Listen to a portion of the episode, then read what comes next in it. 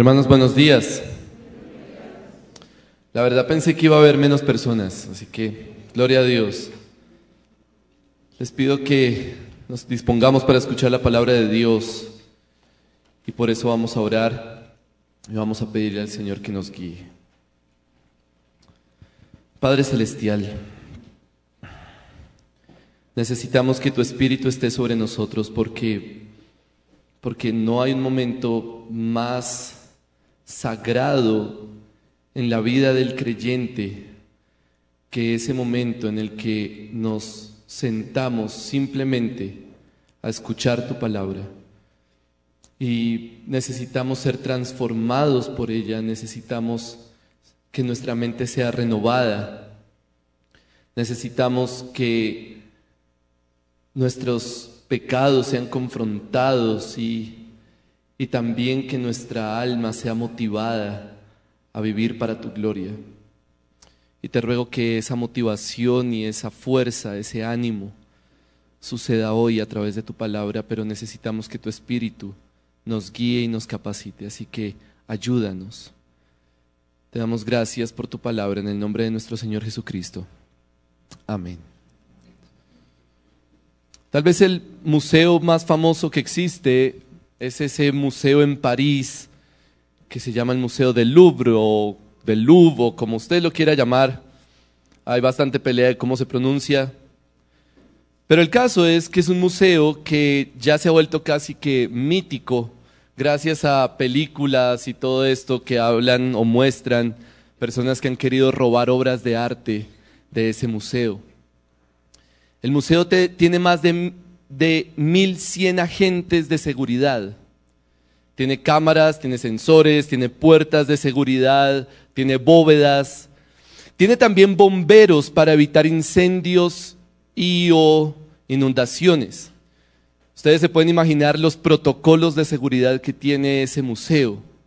Es un sistema supremamente complejo que realmente solo nos imaginamos por películas. Pero la pregunta es, ¿por qué? ¿Por qué ese museo tiene un sistema de seguridad tan complejo? ¿Por qué creen ustedes que es necesario un sistema de seguridad tan avanzado para un museo? Y por supuesto, la respuesta es por el valor de las obras de arte que contiene. Es difícil saber cuánto cuestan todas, pero la obra más costosa que está en ese museo es una obra de Leonardo da Vinci que se llama Salvator Mundi, no es ni siquiera la Mona Lisa. Salvator Mundi cuesta 450 millones de dólares. La famosa Mona Lisa cuesta alrededor de 300 millones de dólares y esas son solo dos obras entre muchas, cientos, tal vez miles de obras que hay en ese museo. Así que ya podemos hacernos una idea del valor del tesoro que guarda ese museo. Ahora, mi pregunta es, pensando en conectar con este mensaje que quiero dar hoy, ¿en qué se parece el Museo del Louvre a la iglesia? Bueno, el apóstol Pablo nos da una respuesta y está en Primera de Timoteo capítulo 3, versículos 14 al 16. Hoy solo vamos a estudiar tres versículos. Primera de Timoteo 3, 14 al 16.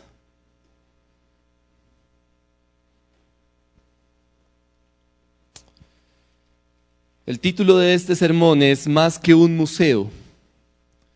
Y esto es lo que dice la palabra de Dios. Te escribo estas cosas esperando ir a ti pronto. Pero en caso que me tarde, te escribo para que sepas cómo debe conducirse uno en la casa de Dios, que es la iglesia del Dios vivo, columna y sostén de la verdad. Indiscutiblemente, grande es el misterio de la, de la piedad. Él fue manifestado en la carne vindicado en el Espíritu, contemplado por ángeles, proclamado entre las naciones, creído en el mundo, recibido arriba en gloria. Esta es la palabra de Dios, hermanos. Así como el Louvre, la iglesia guarda un tesoro supremamente valioso, supremamente costoso, y eso determina cómo debe funcionar la iglesia, es decir, eso determina cómo debemos conducirnos en la casa de Dios, eso determina la complejidad de cómo la iglesia debe ser administrada y cómo la iglesia debe ser pastoreada y cuál debe ser el orden en la iglesia. Así que lo que quiero decirles es simplemente esto, hermanos. Cómo se conduce la iglesia es importante por el tesoro que guarda. Cómo se conduce la iglesia es importante por el tesoro que guarda. Mi objetivo hoy es que entendamos el precioso tesoro que guarda la iglesia. Yo no sé cuántos aquí realmente entienden ese tesoro. Posiblemente hay personas que no entienden ese tesoro. Y ojalá hoy podamos entenderlo con claridad, sentirnos privilegiados por el tesoro que tenemos. Pero además que esa sensación de privilegio produzca en nosotros un compromiso firme por cómo debe conducirse la iglesia, por cómo debemos vivir como iglesia que a través de nuestra vida como iglesia, del orden y la administración que tenemos en esta iglesia local particularmente, podamos mostrar el valor del tesoro que guardamos. Cómo se conduce la iglesia es importante por el tesoro que guarda. Hoy solo tengo un punto, mi sermón es solamente argumentar ese mensaje, así que lo que voy a hacer es explicar de dónde sale ese mensaje en este texto, y luego mostrar las implicaciones que eso tiene para nosotros. Cómo se conduce la iglesia es importante por el tesoro que guarda. De pronto pudieron notar en la lectura que este pasaje solo nos da dos características de la iglesia. La iglesia tiene dos características en este texto. ¿Cuáles son? Bueno, en primer lugar, la iglesia le pertenece a Dios, es la casa de Dios.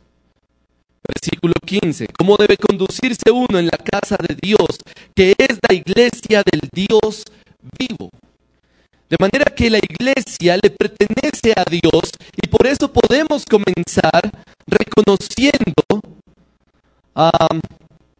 su importancia y su valor. Pero en realidad el apóstol Pablo no se enfoca en eso. No se enfoca en le pertenece a Dios. El valor de la iglesia en este pasaje no está simplemente en que le pertenece a Dios. El valor de la iglesia está en lo que guarda, y esa es la segunda característica de la iglesia en este pasaje, que es la iglesia del Dios vivo, columna y sostén de la verdad. La iglesia existe para proteger la verdad, para proteger un tesoro un tesoro que el apóstol Pablo llama la verdad. Ahora, lo interesante es que ese versículo 15 al final usa dos palabras que si usted ve en varias versiones cambian. Usted lo puede ver traducido como columna, como fundamento, como sostén y en otras versiones aparece como baluarte. Entonces la iglesia es la columna o es el fundamento o es el sostén de la verdad. En todas esas ideas lo que está diciendo es, está ilustrando la verdad como si fuera un edificio. Y la iglesia es esa base, ese fundamento, ese, esa columna que sostiene ese edificio para que no se caiga. En, en otras palabras, la iglesia existe para que la verdad permanezca firme. Pero entre esas palabras hay una que me llama mucho la atención y es la palabra baluarte, que aparece en algunas versiones. ¿Qué es un baluarte? La iglesia es baluarte de la verdad. Bueno, un baluarte en realidad es una palabra de arquitectura. Está hablando de una muralla. Cuando usted piensa en un baluarte, tiene que pensar en la muralla china, por ejemplo. Entonces, usted ve la muralla china que es solo paredes, paredes, ¿cierto? Pero hay un punto en donde se unen esas paredes, pero no simplemente se unen como en una esquina aquí, sino que se abre un cuadrado que tiene el objetivo de proteger la muralla. Funciona como columna, pero también como protección, porque si atacaban la muralla desde el baluarte, es decir, desde ese cuadrado, podían defender la misma muralla. Podían defenderse mejor de los ataques de los enemigos. Y creo que esa palabra es útil para entender lo que Pablo está queriendo decir aquí. La iglesia es el baluarte de la verdad. No solamente la iglesia sostiene la verdad, la iglesia está llamada a proteger la verdad. Y si leemos primera de Timoteo, nos damos cuenta que eso tiene todo el sentido.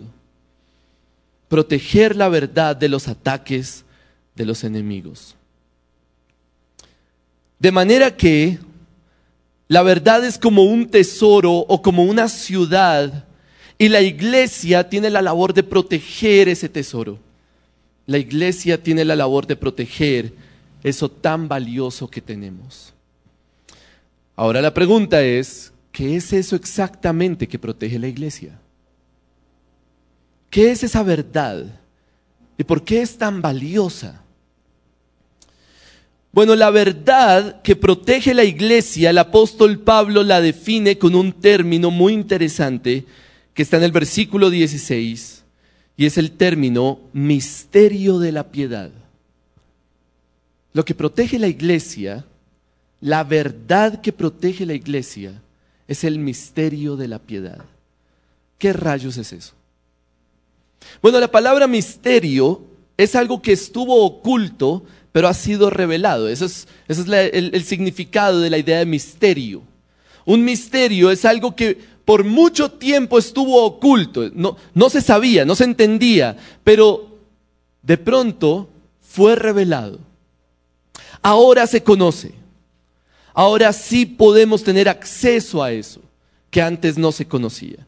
Solo piensen en cuánto valoramos hoy cosas que no se conocían hace 200 años y que hoy sí tenemos. Por ejemplo, Internet, electricidad, un sistema de acueducto de aguas potables, cosas que antes la sociedad no tenía y ahora tenemos. ¿Y cuánto las valoramos? Bueno, en realidad a veces las asumimos, ¿no? Como eh, eso ya es como obvio que está.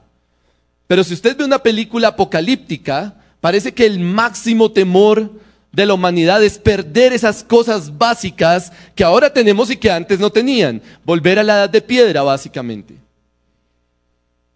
¿Cuánto valoramos hoy lo que no se conocía hace siglos? Bueno, así es el tesoro que guarda la iglesia.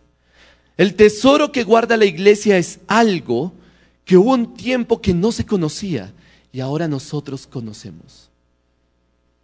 Es algo que la humanidad no tuvo, no, no tuvo acceso a eso, a esa verdad. Pero nosotros sí tenemos acceso.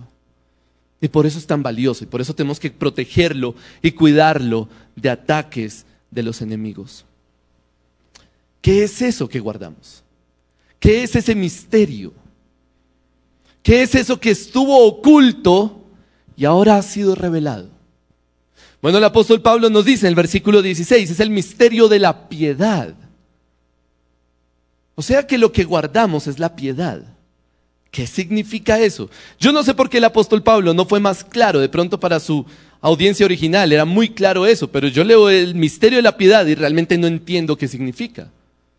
Entonces hay que, que meditar e indagar para entender lo que Pablo quiso decir, que es el misterio de la piedad, que es ese misterio ¿Cómo así que la piedad es algo que antes no existía y ahora sí? O algo que antes no se conocía y ahora fue revelado. Bueno, la palabra piedad es muy interesante. Si pensamos en una persona piadosa, ¿usted en qué piensa? Pues es una persona que se conduce correctamente, ¿no? Una persona santa una persona que actúa correctamente. En realidad, la palabra piedad es bastante religiosa indica una persona que se comporta correctamente hacia Dios. De hecho, es una palabra que si usted la ve en inglés es muy interesante, porque en, inglés es godly, que se podría traducir como en la forma de Dios. ¿no? Una persona piadosa sería en inglés como una persona que se comporta como Dios, básicamente. Pero en el griego es aún más interesante. Y téngame paciencia aquí, es solo una palabra en griego y estoy seguro que a usted le va a sonar familiar. El término griego es eusebeia. ¿Le sonó familiar? Eusebeia. ¿Usted ha conocido a alguien que se llame Eusebio o Eusebia? Bueno, ya sabe qué significa. Significa piadoso o piadosa. La etimología de esa palabra es muy clara en realidad. Tiene un prefijo que es eu, que significa bueno, así como evangelio, en realidad es evangelio, buena noticia, o como la palabra eutanasia, que significa buena muerte. Y la raíz de la palabra es sebeo, sebeia, que significa adoración u honra. De manera que la palabra eusebeia significa buena adoración o buena honra. Entonces, el misterio de la piedad es la forma correcta de adorar a Dios.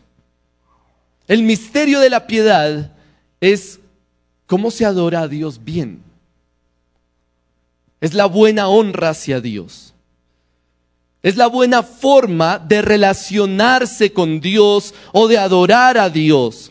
El tesoro que guarda la iglesia es la forma correcta en que la humanidad se puede relacionar con Dios.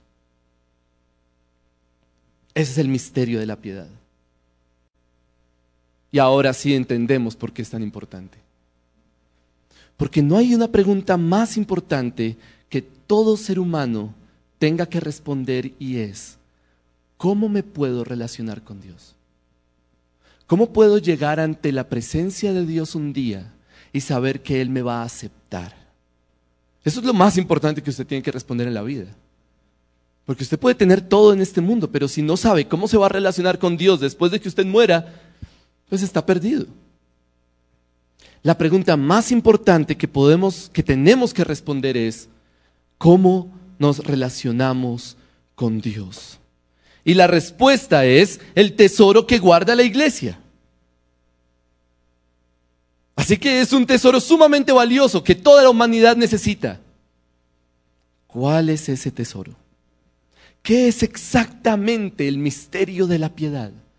¿Qué es exactamente ese misterio de lo que no existía o no se sabía antes y ahora sí se sabe de cómo relacionarse con Dios correctamente? ¿Cómo adorar a Dios bien?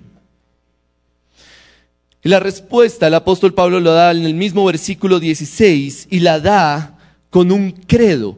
Las líneas que usted tiene en su Biblia, que seguramente se ven como ya no como, como normal un versículo, sino como una poesía, en realidad es un credo, se entiende que era como una confesión de fe. Y se entiende eso porque el versículo 16 dice, e indiscutiblemente, lo cual significa que todos están de acuerdo en eso. Toda la iglesia estaba de acuerdo con esa verdad. Esto es indiscutible, esto es aceptado por todos. ¿Qué cosa? Bueno, el misterio de la piedad es seis líneas. Él fue manifestado en la carne, vindicado en el espíritu, contemplado por ángeles, proclamado entre las naciones, creído en el mundo, recibido arriba en gloria. Eso es el misterio de la piedad. El misterio de la piedad en realidad se puede resumir en cuatro partes. Estoy convencido de que esas seis líneas se pueden hacer un poco más concretas en cuatro partes. La primera parte del misterio de la piedad es la encarnación. La primera línea dice, Él fue manifestado en carne. O más popularmente lo que conocemos como la Navidad. Lo que celebramos en esta época es el inicio del misterio de la piedad. Es parte del tesoro que guarda la iglesia. Por eso es tan importante cómo celebramos la Navidad. Porque la Navidad es parte del misterio de la piedad. La encarnación es parte del misterio de la piedad. Es, parte de ese tesoro que guarda la iglesia y que debemos proteger de ser trastornado, de ser tejiversado en esta época. Y es sumamente importante que lo guardemos correctamente porque de eso depende cómo adoramos a Dios bien. Es decir, adoramos a Dios correctamente porque Él se hizo carne. Es la única forma en la que podemos relacionarnos con Dios. Es la única forma en la que podemos honrar a Dios bien. Que Dios se hiciera carne. Así que por eso es tan importante que la guardemos y la protejamos a la Navidad. Este viernes, hermanos, este sábado, su labor no solamente es destapar regalos y comer. Eso también es parte de, ¿no? Disfrútenlo.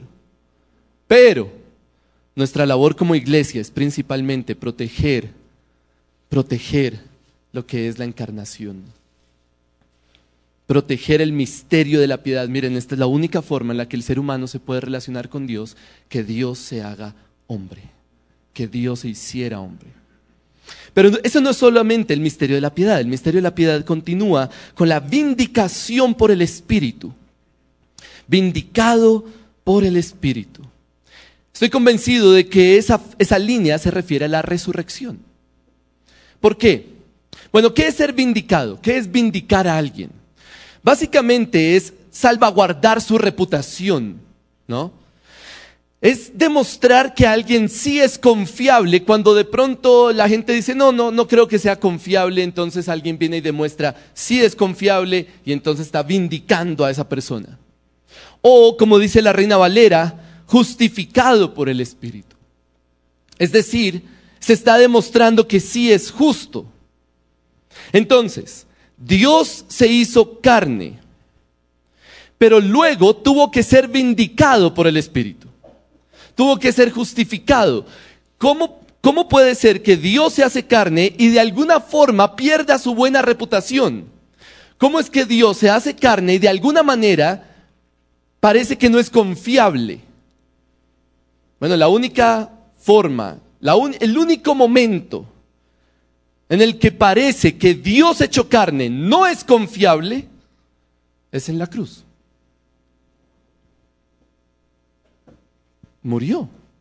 Si Dios hecho carne murió, entonces ¿qué esperanza tenemos? Y esa era la preocupación de los apóstoles, ¿no? ¿Y ahora qué vamos a hacer? Cuando Jesús aparece a, los apóstoles en el camino a Maús, ellos dicen, no tenemos ni idea qué hacer. Se suponía que él era el Mesías y murió. ¿Y ahora qué hacemos? ¿Cuál es la vindicación de Dios hecho carne? La resurrección. Dios hecho carne fue vindicado por el Espíritu en la resurrección de entre los muertos. De hecho, el apóstol Pablo lo dice casi que en esas mismas palabras en Romanos 1. Romanos 1, 1 al 4, dice Pablo, siervo de Cristo Jesús, llamado a ser apóstol, apartado para el Evangelio de Dios, que él ya había prometido por medio de sus profetas en las Santas Escrituras. Entonces escuchen la idea del misterio, ¿no? Él ya había prometido eso, pero no había sido revelado. Y luego dice acerca de su hijo, que nació de la descendencia de David según la carne, se hizo hombre, y que fue declarado hijo de Dios con poder. O sea, el hijo de Dios fue declarado hijo de Dios con poder conforme al Espíritu de Santidad por la resurrección de entre los muertos, nuestro Señor Jesucristo. Esto lo hemos dicho varias veces desde este púlpito. Si Jesús no resucita, Él no es el Hijo de Dios. ¿No?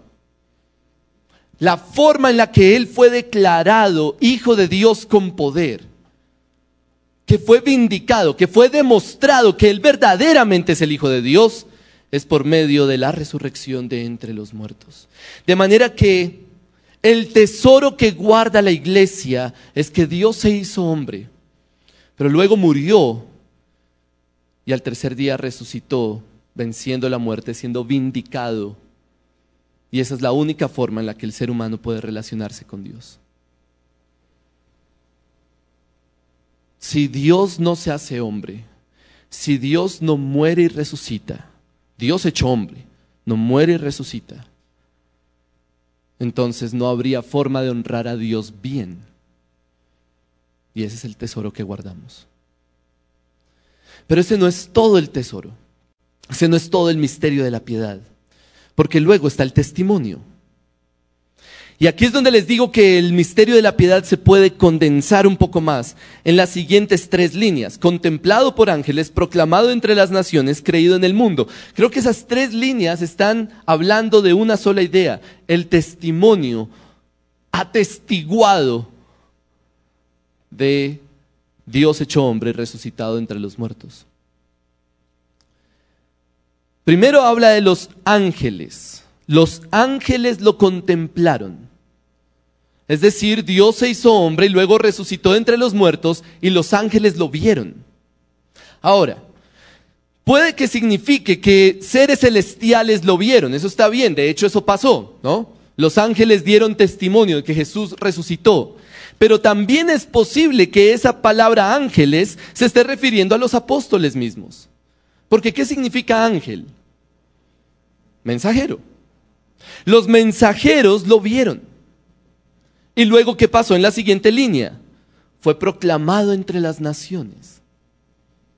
Entonces, el misterio de la piedad es que Dios se hizo carne, resucitó de entre los muertos y luego fue visto, fue contemplado, para luego ser proclamado entre las naciones. Y la última línea es, o la tercera línea de esa parte es, creído en el mundo.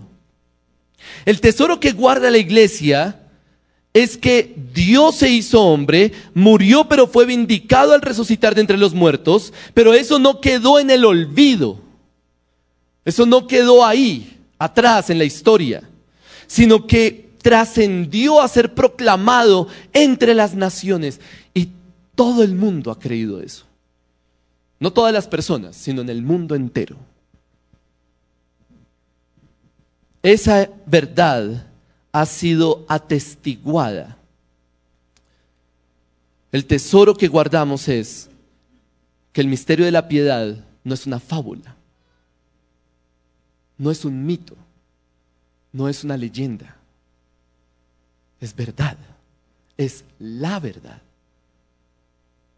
Dios se hizo hombre, resucitó de entre los muertos, fue contemplado fue proclamado y fue creído en el mundo. El testimonio es ciertísimo. Y por eso tenemos que guardar el misterio de la piedad para que no sea tergiversado, para que eso que creemos no sea olvidado. Y por supuesto, ese testimonio es lo que hace que la humanidad pueda relacionarse bien con Dios pueda honrar a Dios, pueda adorar a Dios correctamente.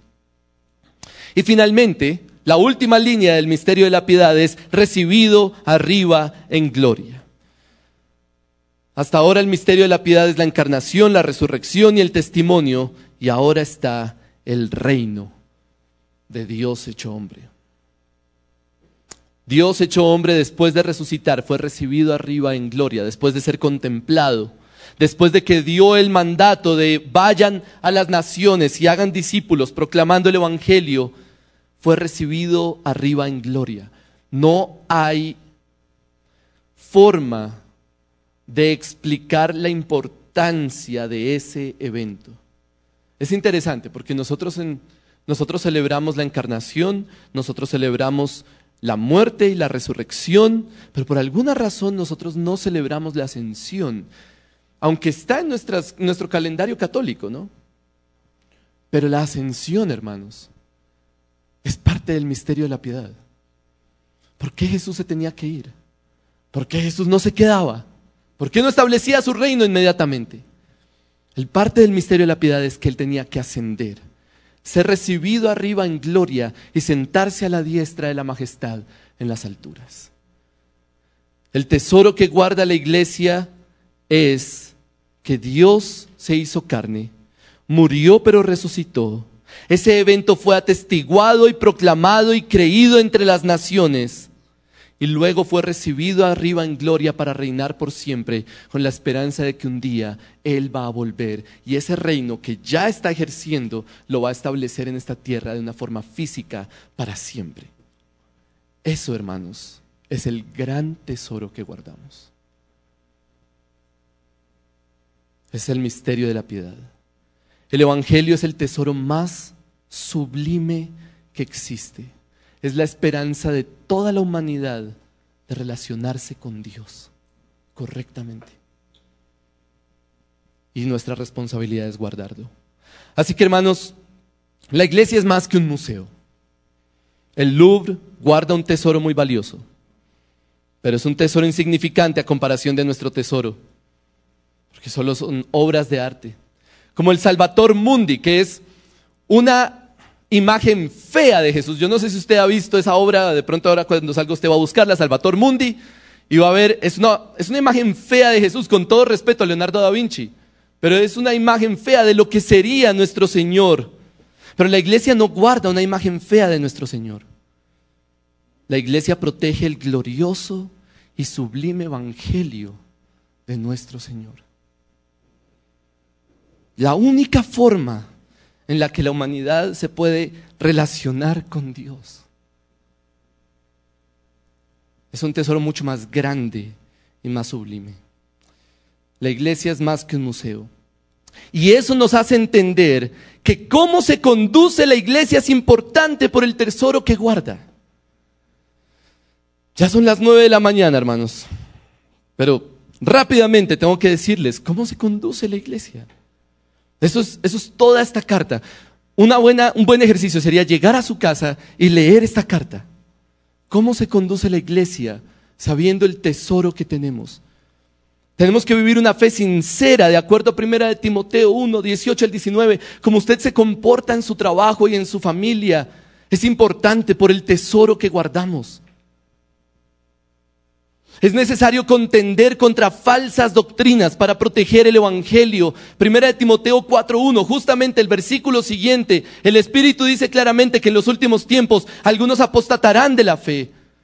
Capítulo 6 habla de, la, de cómo manejamos el dinero y cómo no podemos dar la impresión de que la religión es medio de ganancia para dinero, para obtener dinero, para obtener riquezas.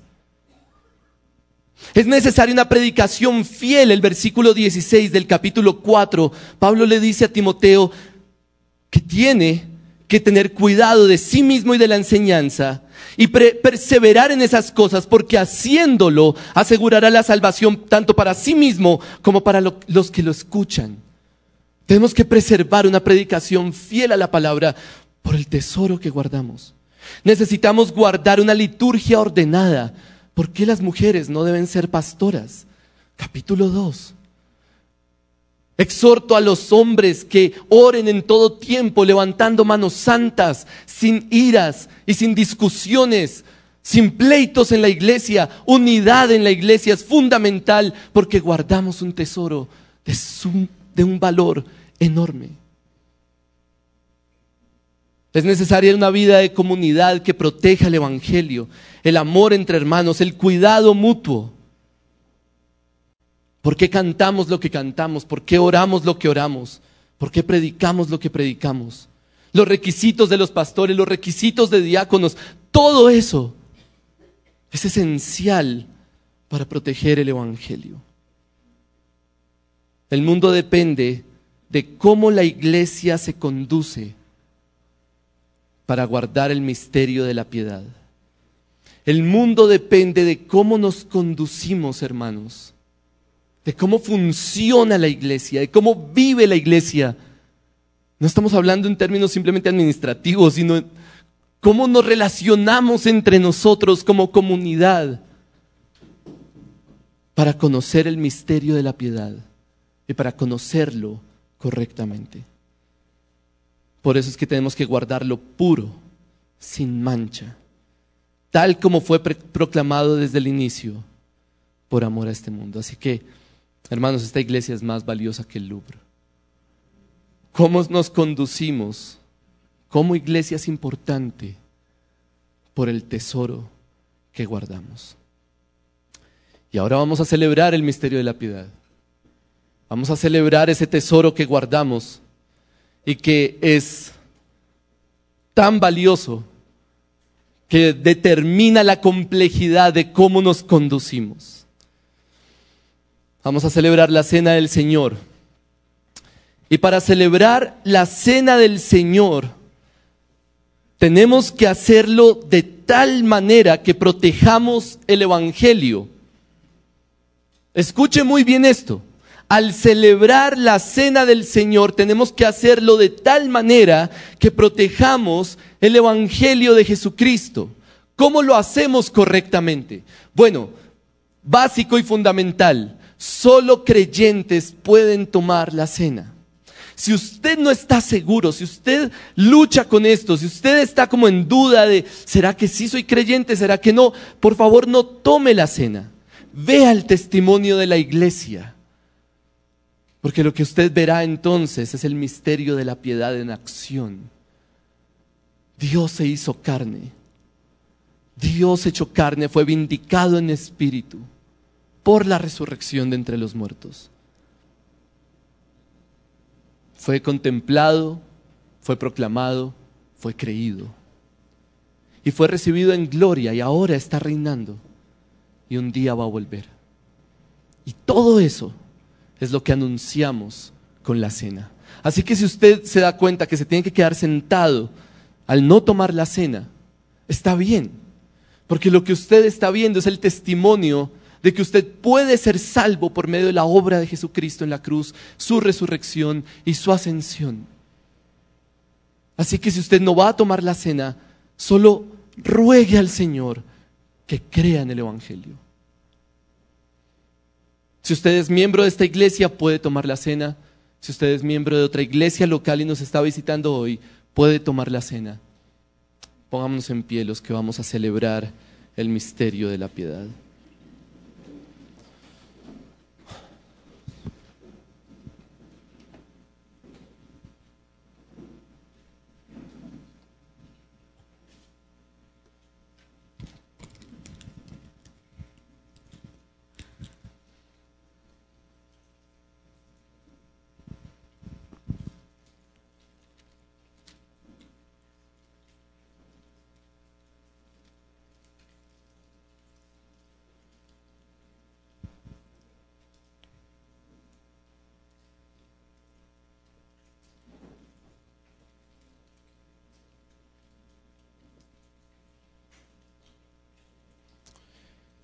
Permítanme leer 1 Timoteo capítulo 6, versículos 11 al 16, que es como Pablo termina su exhortación a Timoteo.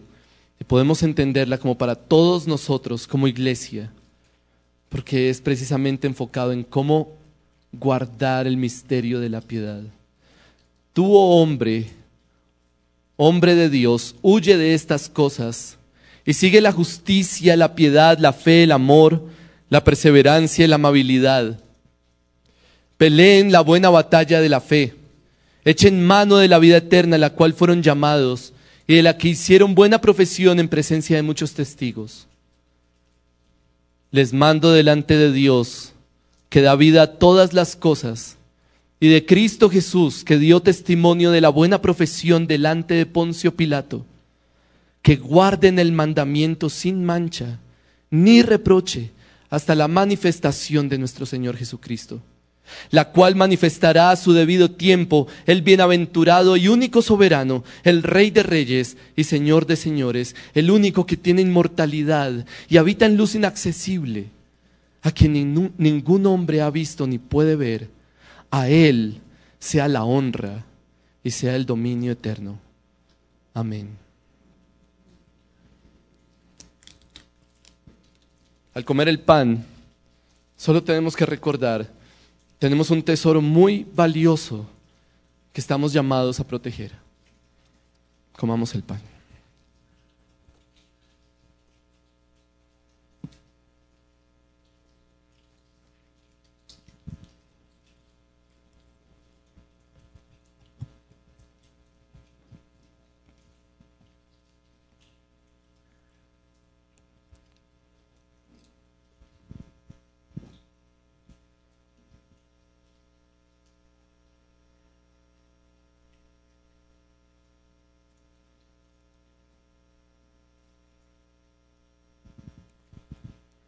Y al tomar la copa, los invito a reflexionar cómo este viernes, cómo este sábado, vamos a proteger el misterio de la piedad en nuestros hogares.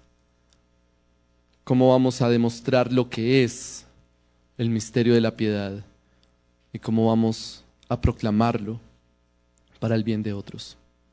Tomemos la copa.